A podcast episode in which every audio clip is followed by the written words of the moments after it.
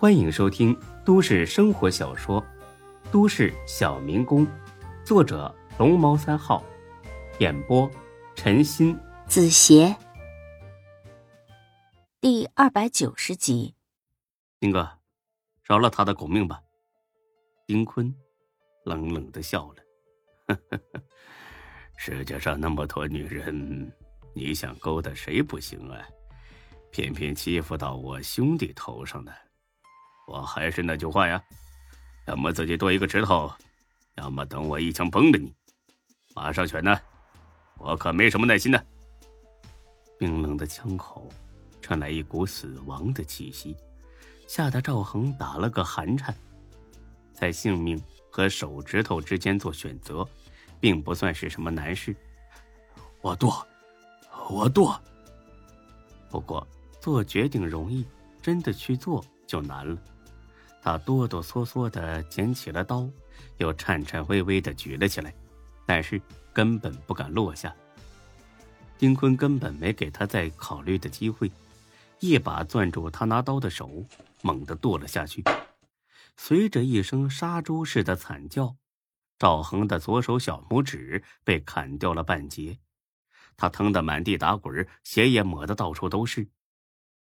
亲眼见过许多更血腥的场面之后，孙志对眼前这一幕竟然没有半点感觉。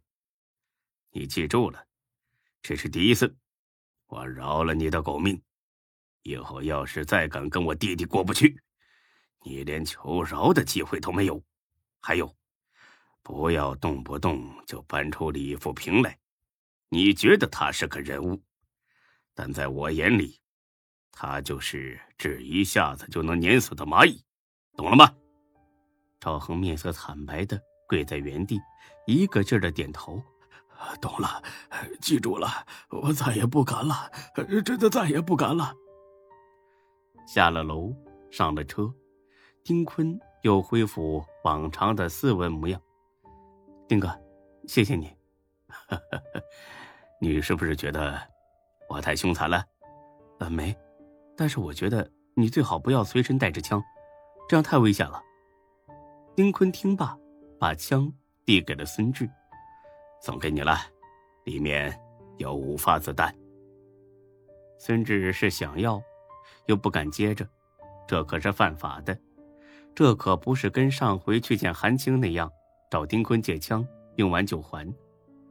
丁哥，我不需要这个。丁坤倒是干脆。也没再推让。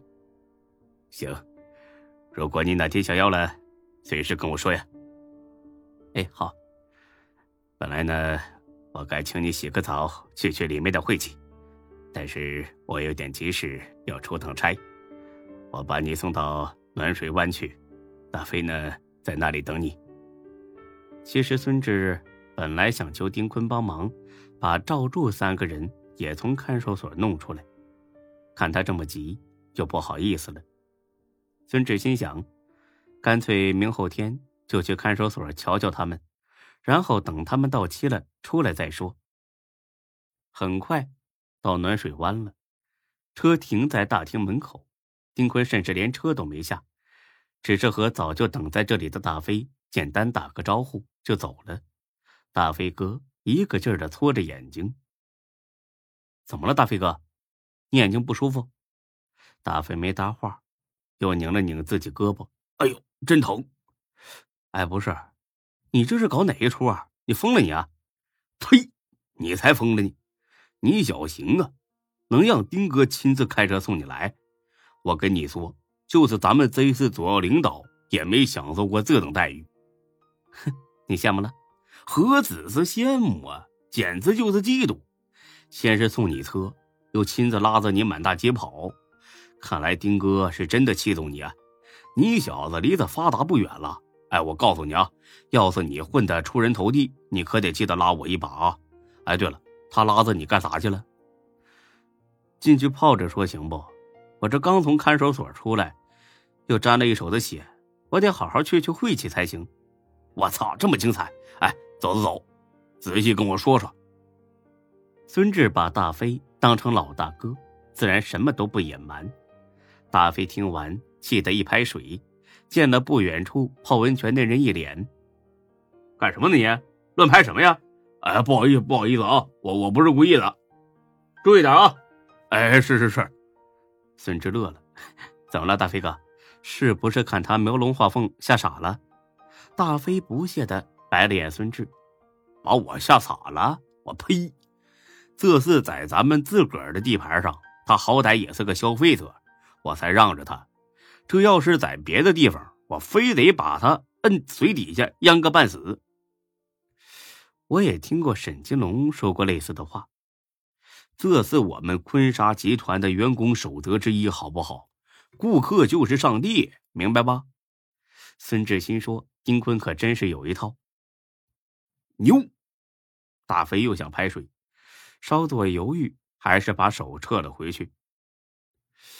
你也太不把哥哥我当回事儿了！我跟你说多少回了，有事儿报我名好使。你当时咋不跟这个姓赵的说呢？不就是个万和集团高管吗？我分分钟弄死他！哎，你倒好，自己瞎装逼，装到看守所去了吧？进去之后还不找我帮忙，我只能说活该。丁坤大哥就不该把你捞出来。哎，是是是，我错了，我痛定思痛。所以才想呢，求你帮我解决一下赵柱他们三个的事儿。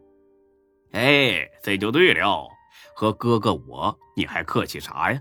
你放心，这个包在我身上，到时候连本带利把钱给他们要回来，再把他们那个王八蛋老乡暴打一顿，让他长长记性。哎，你悠着点啊，别把事闹大了。我听说那个温泉工地规模很大，估计老板也是个有点来头的。别到时候因为这个再给丁哥惹上麻烦，你呀孩子太嫩，丁哥怕麻烦。我告诉你，麻烦这玩意儿见了丁哥那都会躲着走。哼，那就行，好好泡泡。明天晚上请你们几个潇洒潇洒。明天呢去看守所给他仨送点东西。行，谢谢大飞哥。谢啥呀？哥哥我就是这么敞亮人儿。孙志本打算泡完之后就回店里。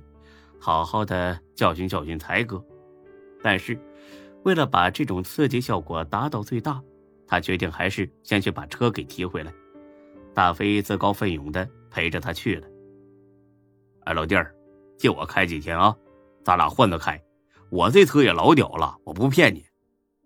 这句话，大飞哥在四 S 店的路上说了九遍。